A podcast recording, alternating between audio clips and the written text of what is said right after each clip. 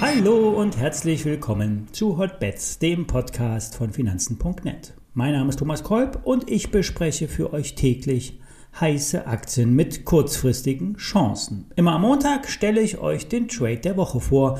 Das ist ein Hebeltrade mit Knockouts, Optionsschein und manchmal auch sogar Faktorzertifikaten. Die Sendung wird unterstützt von BNP Paribas Zertifikate, einem der führenden und vielfach ausgezeichneten Zertifikate und Hebelprodukteanbieter im deutschen Markt. Alle nachfolgenden Informationen stellen wie immer keine Aufforderung zum Kauf oder Verkauf der betreffenden Werte dar. Bei den besprochenen Wertpapieren handelt es sich um sehr volatile Anlagemöglichkeiten mit hohem Risiko. Dies ist keine Anlageberatung und ihr handelt auf eigenes Risiko. BioNTech Long. Ein gewagter Trade, aber eine sehr gute Chance, wenn keine neuen Lows gemacht werden. Wie ihr wisst, ich bin selbst in die Aktie investiert. Ich habe auf dem niedrigen Niveau noch einmal zugekauft und erwarte eine Trendwende. Wenn, ja, wenn nachhaltig keine weiteren Tiefs gemacht werden. Kommen wir zu den Details. Der Abverkauf der letzten Tage war wahrscheinlich durch die Optionsmärkte getrieben. Am Freitag gab es einen kleinen Verfall und dabei wurden unter anderem Aktienoptionen abgerechnet. Vor allen Dingen in den USA wird sehr viel Volumen im Aktienoptionsmarkt bewegt. Hier spielen auch Privatanleger eine Rolle. Es wird, ist es populär, äh, Optionen auf Aktien zu kaufen, also mit hohem Leverage zu agieren. Und das sorgt allerdings auch durch, äh, für eine Trendbeschleunigung. Denn äh, die Broker müssen Gegenpositionen aufbauen für die Option, meistens in Aktien direkt. Und so entsteht dann eine gewisse Dynamik, wenn der Markt ins Rutschen kommt. Was heißt das konkret? Der Verkaufsdruck könnte vorerst vorbei sein. Werden grüne Stundenkerzen aufgebaut und danach sieht es zumindest heute Morgen so aus, könnte die Trendumkehr gelingen. Bei der BioNTech kommen auch noch Medienberichte zum Tragen. In einem FAZ-Interview haben die Biotech-Gründer ihre Ziele mit der mRNA-Technologie skizziert. Und dabei geht es vor allen Dingen um die Zeit nach der Pandemie und was in den nächsten Monaten gemacht werden muss. Wie bereits bekannt, produziert BioNTech angepasste Dosen des Omikron-Impfstoffes und bringt diese im März auf den Markt, wenn er es äh, will, also wenn der Markt es will oder wenn die Behörden es wollen, die müssen das nämlich zulassen.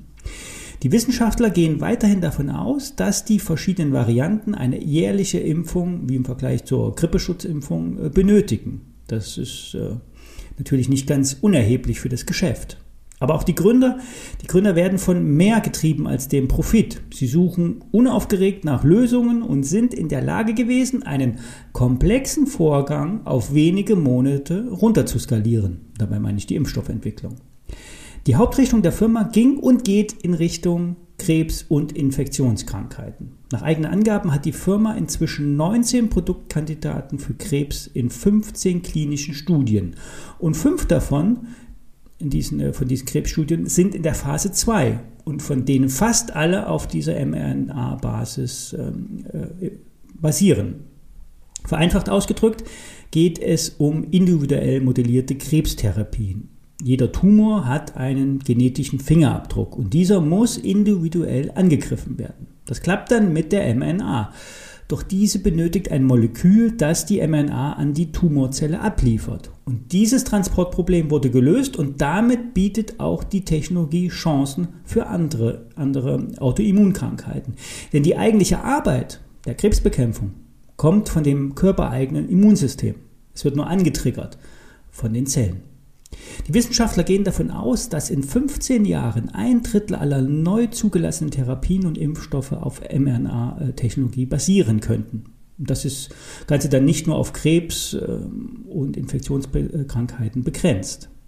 Unlängst wurde ja auch bekannt, dass die Firma BioNTech Mitte dieses Jahres eine mRNA-Produktionsstätte in Afrika bauen will. Hier soll im Alleingang ein Impfstoff für Malaria entwickelt werden aber auch äh, es geht darum, die Technologie nach Afrika zu exportieren, um auch das Know-how und die Produktionskapazitäten auf diesem äh, ja, unterentwickelten Kontinent äh, auszubauen und aufzubauen überhaupt.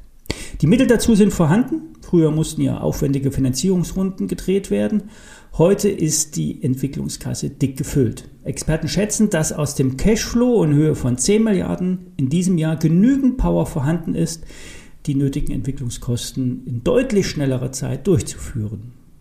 Der Covid-Impfstoff, der hat ja in diesem Jahr äh, oder der soll in diesem Jahr zwischen 26 und 34 Milliarden Euro einbringen. Und das wird dann mit Pfizer 50-50 geteilt. Im abgelaufenen Jahr sollen rund 18 Milliarden Euro bei BioNTech allein in der Bilanz eingeflossen sein. Der Pfizer-CEO bestätigte heute, dass an einem Covid-Impfstoff geforscht wird, der alle gängigen Varianten des Virus abdeckt und lediglich einmal im Jahr aufgefrischt werden muss. Auf Sicht der Finanzdaten ist BioNTech extrem gut positioniert. Es werden 20 Milliarden Euro Eigenkapital am Ende des Geschäftsjahres erwartet und an der Börse wird BioNTech heute nur mit 32 Milliarden Euro bezahlt. Der Schein, den ich für euch rausgesucht habe, hat ein Hebel 4. Der KO liegt bei 119,19 Dollar. Es ist nicht ausgeschlossen, dass BioNTech weiter fällt. Doch wenn die Stundenkerzen grün bleiben, sind auch die Chancen auf einen Rebound gegeben. Der Spread im Schein wird sich erst nach der US-Eröffnung um 15.30 Uhr reduzieren. BioNTech hat ja das Hauptlisting in den USA an der Nasdaq. Hier werden, also hier in Deutschland werden ja nur die ADRs gehandelt. Wer also heute Nachmittag einsteigen will, schaut auf die Stundenkerzen. Sind diese mehrheitlich grün? Wurden keine neuen Tiefs gemacht?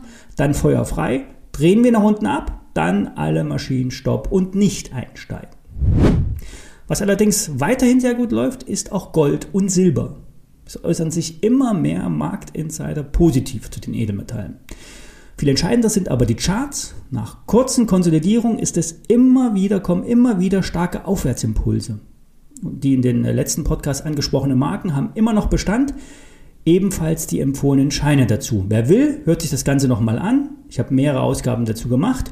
Es ist immer noch nicht zu spät, um auf den fahrenden Zug aufzuspringen. Morgen werden wir uns die Kryptos anschauen. Ich würde mich freuen, wenn ihr auch morgen wieder reinhört. Bis dann.